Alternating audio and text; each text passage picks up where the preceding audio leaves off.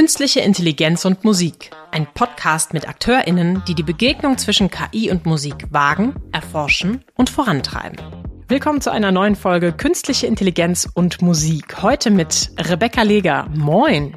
Hi, danke für die Einladung. Ich freue mich total, dass du da bist, denn jetzt geht es um das spannende Thema Wettbewerb. Du betreust den AI Song Contest mit und wirst uns jetzt erstmal verraten, was ist das Ding eigentlich? Der AI Song Contest, den gibt's jetzt seit drei Jahren und wir hatten jetzt in den vergangenen drei Ausgaben mehr als 100 Teams, die einen Song gemacht haben, der mit Hilfe von KI generiert wurde. Mhm. Das heißt, es wurde nicht nur auf einen Knopf gedrückt und fertig ist der ganze Song, sondern man benutzt einfach verschiedene Tools, also wirklich zum, um ein Drum Pattern zu generieren, um mal eine Melodie zu machen, um einen Text zu machen, also wirklich ganz verschiedene Bausteine, die die Teams dann zusammengefügt haben und dann ihren Song dann komponiert haben, um am Schluss dann diesen Song einzureichen. Ich erinnere mich noch an mein Studium der Medienproduktion. Da mussten wir auch so audiovisuelle Medien erstellen. Und ich bin jetzt nicht so eine ganz tolle Musikerin. Ich bin mehr so die Sängerin vielleicht noch. Könnte ich jetzt also KI benutzen, um mir, wie du gerade schon gesagt hast, so das Drumset zu äh, generieren, vielleicht auch eine Melodie zu generieren. Und dann komme ich aber mit meiner Stimme und das ist sozusagen mein künstlerisches Werk. Wäre das eine mögliche Einreichung? Ja, absolut. Also wir haben ganz unterschiedliche Teams, die teilweise eben aus einer Künstlerin, einem Künstler oder auch aus einem Data Scientist oder einer Data Scientist mhm. bestehen, die sagen, okay, ich möchte das einfach auch mal ausprobieren. Und es ist ja auch nicht nur, dass du sagst, okay, ich singe irgendwas ein, sondern du hast ja eine kreative Idee, du machst einen Text, du hast ja trotzdem eine Vision davon und all das wird auch von der Jury dann bewertet. Also es geht dann gar nicht nur ums Endprodukt, sondern auch um die Interaktion. Was hast du dir dabei gedacht? Was hast du alles benutzt? Wie hast du das verwendet? Welche Gedanken hast du dir auch gemacht? Vielleicht auch ethisch, ne? Also passt es, dass ich einfach nur Gesang mache und mich dann von der mhm. Maschine begleiten lasse? ist das okay für mich? Ist das komisch für mich? Habe ich dann vielleicht doch mal einen Freund gefragt, der mir da mal was eingespielt hat und dann wurde es so ein Mischmasch. Also sowas, sowas passiert sehr häufig. Ja, cool, dass ihr diesen Aspekt, der ja in aller Munde ist, also ersetzen uns jetzt die Maschinen, ersetzen Maschinen jetzt die Kreativität direkt so aufgreifen könnt und dass die Reflexion der einzelnen einreichenden Personen das sozusagen mitbringt. Was sind denn die konkreten Teilnahmebedingungen? Mm, die Teilnahmebedingungen sind eigentlich, dass man am Schluss einen Song einreicht, der so zwischen drei und vier Minuten lang ist und ein zusätzliches Dokument, in dem sie beschreiben, mit was sie gearbeitet haben, was ihre Hintergedanken waren, welche Datensätze sie benutzt haben und so weiter, dass wir das auch gut nachvollziehen können.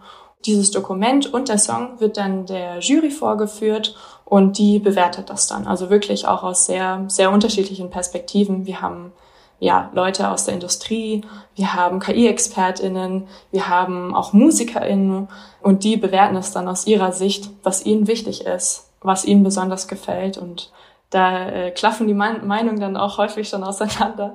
Aber das ist genau das, worum es auch geht, glaube ich. Total. Das wäre ja auch nochmal so ein bisschen meine Frage, wie divers das Ganze aufgestellt ist. Auch als Startup-Gründerin merke ich immer, dass es einen totalen Unterschied macht. Komme ich jetzt mit meinem Gesundheits-Startup vor eine Gesundheitsjury oder vor eine Tech-Jury oder so? Und wenn ihr das schon da mischt, ist das ja einfach ein toller Perspektivenwechsel oder auch ein toller Impuls von verschiedenen Perspektiven.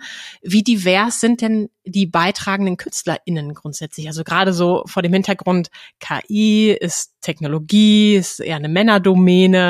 Seht ihr das auch in den Teilnehmenden oder gibt's da noch Unterschiede?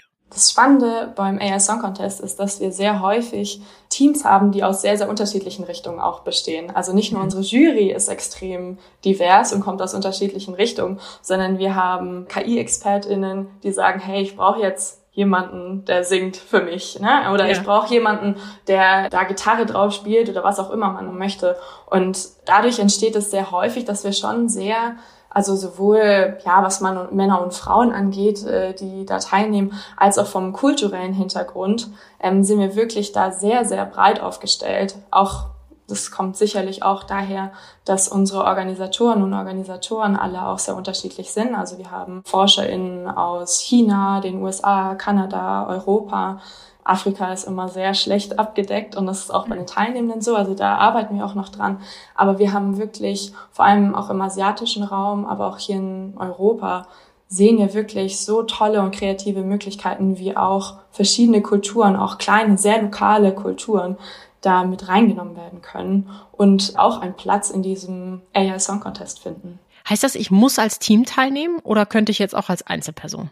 Nee, also man kann, wir haben Einzelpersonen und auch Teams, die ähm, sich finden. Wir haben normalerweise auch immer am Anfang so eine Findungsphase, so ein Matching-Process, wo wir dann ein schwarzes Brett haben und Leute auch zueinander bringen, die sagen, ich habe die Expertise in einem Modell, das ich erstellt habe und suche gerade nach einer Künstlerin oder einem Künstler, der das ausprobieren möchte. Mhm. Und andersrum. Also auch KünstlerInnen, die sagen, hey, ich hätte da Lust drauf, aber ich hätte gern jemanden, der mir, mir da hilft und mir erklärt, was es, worum es da überhaupt geht. Das klingt schon nach so einem etwas längeren Entstehungsprozess und an einem gemeinsamen Arbeiten kollaborativ an Musikstücken und Kunst.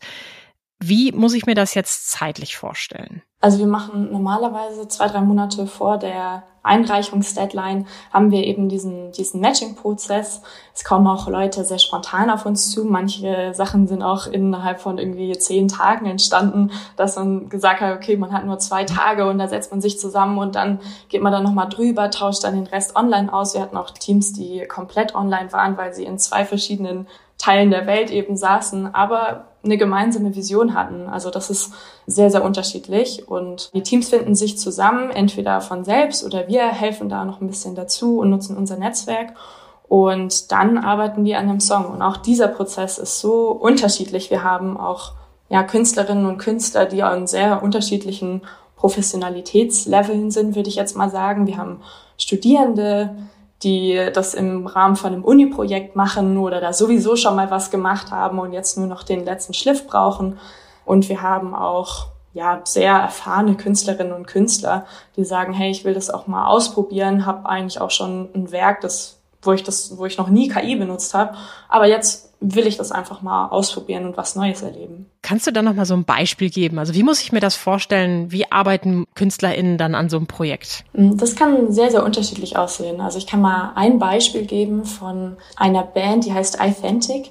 Und das war ein Projekt, wo das Team versucht hat, ein System auf 2500 Jazzstandards zu trainieren. Wow. Und dann kann das System auch einen Standard äh, generieren, der sehr, sehr ähnlich ist und auf, diesem, auf diesen Trainingsdaten basiert.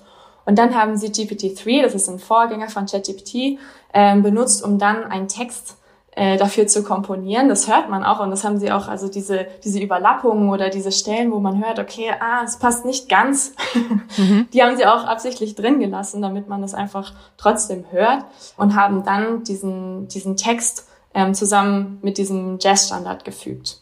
Ein weiteres Beispiel ist ein Schlaflied. Das ist ein Projekt, das ein Vater gemacht hat für seine Tochter. Er hat ein System immer Schlaflieder generieren lassen und jedes Mal, wenn das Kind angefangen hat zu schreien, hat das System gemerkt, ah, okay, es muss anders weitergehen. Und hat am Schluss, und hat am Schluss quasi so das perfekte Schlaflied für seine Tochter dann erstellt. Also ich glaube auch für, ja, auch für junge Eltern, glaube ich, das ist eine tolle Anwendungsfall. Apropos Vision und Mission. Du hast jetzt schon mehrfach gezeigt, das ist ein sehr, sehr internationaler Wettbewerb. Und die Frage, die sich mir stellt, ist, was steckt eigentlich dahinter? Also wie ist es zu diesem Contest überhaupt gekommen? Der Contest ist entstanden eigentlich durch ein Projekt des niederländischen Rundfunks im Rahmen des ESC. Oh. So ist das Ganze eigentlich ins Rollen gekommen, wobei wir doch was sehr, sehr anderes sind als der ESC. Wir sind überhaupt gar nicht mehr auf Europa fokussiert wie in der ersten, wie in dieser ersten Edition, sondern wir versuchen wirklich global, wir haben auch chinesische Social Media Präsenz etc ähm, versuchen wirklich global so viele Leute wie möglich zu erreichen, um auch diesen, diesen Diskurs so global wie möglich zu machen und die verschiedensten Perspektiven einzubringen. Gleichzeitig sehen wir irgendwie immer dieses entweder oder. Menschen sehen das als Risiko, Gefahr oder eben als große Chance. Gerade weil Kunst, Musik, Kreativität ja etwas ist, wo viele von uns sich gar nicht vorstellen können, dass da eine KI helfen kann. Hast du das Gefühl, die Berührungspunkte und die Anknüpfungspunkte werden da ermöglicht? Ich meine, das, was du beschrieben hast, ich bin jetzt Musikerin und habe einfach mal Lust, das auszuprobieren, aber überhaupt keine Ahnung von KI, versus ich bin Data Scientist oder KI-Expertin und brauche jetzt irgendwie Musikerin. Also schafft das eine Brücke, schafft das Potenzial und Chancen? Ja, absolut. Also ich sehe in Musik, Musik ist einfach sehr, sehr sagen wir mal, barrierefrei. Jeder mhm. mag Musik, jeder kann damit was verbinden. Manche mehr, manche weniger, aber das ist auch einfach ein Medium, wo wir eine ganz breite Öffentlichkeit dazu bekommen, sich eine Meinung zu bilden. Und genau das ist das Tolle am AI Song Contest. Also ich höre Musik, das ist jetzt, ich muss dann nirgendwo speziell hingehen oder mich besonders auskennen, sondern ich kann als Person bewerten, gefällt mir der Song oder gefällt mir der Song nicht. Und dazu ja. muss ich natürlich auch dann lesen, okay, was ist da passiert? Finde ich das okay. Also das ist ja auch überhaupt nichts. Wir wollen jetzt nicht nur hier darstellen, alles wird mit KI besser und man KI muss alles dürfen oder es gibt gar keine Regeln mehr. Das ist überhaupt nicht das, was wir haben wollen, sondern viel eher wollen wir diese Debatte eigentlich entfachen, dass sich jeder damit beschäftigen kann, dass wirklich jeder, egal ob man jetzt KI-Experte ist oder Expertin ist oder nicht, dass man sich da eine Meinung bilden kann und sagen, finde ich das gut, finde ich das richtig, dass KI zum Beispiel ein Modell meiner Stimme erstellen kann. Also dazu muss ich dem natürlich Material geben etc. Mhm. Aber finde ich das okay als kreatives Werkzeug? Soll, wo sind meine Grenzen? Was finde ich schlecht? Und ich glaube, das ist genau auch das, was hier ermöglicht wird. Also die Leute können sich plötzlich dann doch eine Meinung bilden und sind dazu eingeladen, auch darüber nachzudenken, was finde ich gut, was finde ich schlecht, wo sind meine Grenzen, wo, ist, wo sind die Grenzen von Kreativität. Und du selbst bist ein super gutes Beispiel dafür, dass wir gar nicht die Expertise in den Bereichen schon brauchen. Ich bin jetzt nicht sicher, wie musikalisch bewandert du bist. Du bist jetzt allerdings keine große KI-Expertin, also hauptberuflich bist du am Fraunhofer Institut, du machst was ganz anderes. Mhm. Wie bist du denn dazu gekommen und warum machst du das eigentlich? Neben meinem Job forsche ich zur Mensch-KI-Interaktion und ja. dadurch bin ich auch auf die erste Version des AI Song Contest gestoßen, weil es einfach so eine tolle Möglichkeit ist, auch wirklich auf einem breiten Publikum aufzuzeigen, was passiert denn da zwischen Menschen und KI, was bedeutet das denn? Und dadurch bin ich dann eine der Organisatorinnen geworden, Teil des Teams. Wir sind auch wirklich aus sehr verschiedenen Bereichen. Wir haben Leute aus der Industrie, aber auch viele Leute aus der Wissenschaft dadurch bin ich da so reingerutscht. und es ist natürlich ein sehr, sehr spannendes Thema. Nicht zuletzt seit ChatGPT ist das Thema explodiert. Mhm. Da liegt für uns jetzt so der Knackpunkt, dass wir diesen ganzen KI-Hype, der doch echt passiert und in dem es sehr, sehr laut geworden ist. Jeder redet mit. Ich vergleiche das immer mit einer Großraumdiskothek. Davor war es irgendwie ein Raum von nur ja.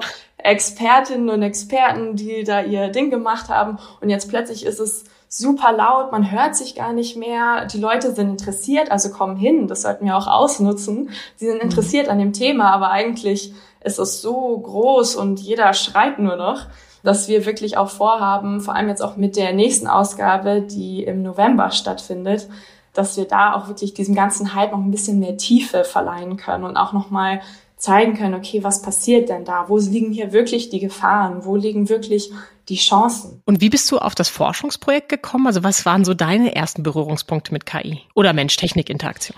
Ich bin Geisteswissenschaftlerin und dann habe ich mir ein sehr, sehr äh, spannendes Thema dann für die Masterarbeit äh, herausgesucht, weil ich bin sehr musikinteressiert natürlich. Ich mache auch sehr viel Musik und tanze auch sehr gerne. Und gleichzeitig gab es dann dieses Thema, das damals natürlich schon aufkam. Ja, mit künstlicher Intelligenz, was ist das überhaupt? Was passiert da? Und genauso wie viele Künstlerinnen und Künstler da reinrutschen und sagen, ah, vielleicht sollten wir uns damit mal auseinandersetzen und gucken, was da passiert zwischen Menschen und dem System. Was wollen Menschen? Wovor haben sie Angst? Was brauchen sie und was kann ihnen helfen und was schadet vielleicht? Genau diese Forschungsfrage hat mich dann sehr mitgenommen und deshalb forsche ich da auch immer noch dran, nach wie vor. Und die Leidenschaft hört nicht auf. Also neben deiner Co-Organisation vom AI Song Contest bist du jetzt auch noch Unterstützung und Beratung für den erstmaligen Jetski Award gewesen. Das ist ja im Rahmen vom Elb Jazz Festival hier jetzt gerade stattgefunden. Also quasi frisch ähm, vom Wettbewerb kommst du hier in den Podcast. Wie war das hier in Hamburg vor Ort? Sowas durchzuführen? Was, was ist da genau passiert? Nina Sauer vom Elb Jazz hat mich angesprochen letztes Jahr nach einem Vortrag von mir und hat mir gesagt, hey, wir müssen da was machen. Hm. Also irgendwie genau so wie ich wahrscheinlich dahin gekommen bin. Hey, KI ist irgendwie ein Thema. Jazz, ich glaube, so das ganze Genre ist auch immer sehr, sehr zögerlich, würde ich sagen, wenn es um technische Innovation geht. Ja. Aber ich hatte da auch im Rahmen des Elbjazz eine tolle Unterhaltung mit Wolf Kerschek. Er war auch auf der Bühne und auch Jurymitglied von dem ganzen Projekt. Und auch er ist da überzeugt, dass wir KI als Werkzeug nutzen müssen. Mhm. Ne, dass wir das nicht verschlafen dürfen oder die Augen verschließen, was einfach trotzdem passiert, nicht nur bei Musikerinnen und Musikern, sondern auch in der Politik, wo man versucht, KI zu stoppen oder auch bei den Labels, die versuchen, ja, wir setzen ihm jetzt allem Riegel vor und äh, machen die Augen zu und sitzen es jetzt erstmal aus. Und das ist, das funktioniert nicht. und deshalb ist es auch toll, dass auch wirklich äh, Koryphäen auf diesem, auf diesem Gebiet auch erkannt haben, wir müssen hier eingreifen. Wir müssen selbst unseren Umgang damit gestalten, die Regeln machen, bevor es andere machen. Du hast uns heute auf jeden Fall nochmal Einblicke gegeben in Möglichkeiten, wie KI sinnvoll mit Musik zusammengebracht werden kann, uns in unserer künstlerischen Schöpferkraft oder Schöpfungskraft bestärken kann und erweitern kann. Alle, die sich jetzt angesprochen fühlen und sagen, ja, ich gehöre zu einer dieser beiden Gruppen und würde das gerne mal ausprobieren, schaut doch einfach gerne vorbei auf der Seite AI Song Contest zusammengeschrieben.com natürlich auch in den Shownotes zu finden, vorbei. Da wird ganz zeitnah Bescheid gegeben, wann es weitergeht, wann die Bewerbungsphase startet, wann ihr euch zum Matching-Event anmelden könnt und dann im November vielleicht einen Preis absahnen könnt. So oder so, experimentierfreudig sein ist, glaube ich, die Devise in Sachen künstlicher Intelligenz. Du bist experimentierfreudig und hast das schon mit mehreren Awards, Events und Wettbewerben eben auch gezeigt. Vielen Dank, dass du bei uns heute gewesen bist. Rebecca Leger. Vielen Dank für die Einladung.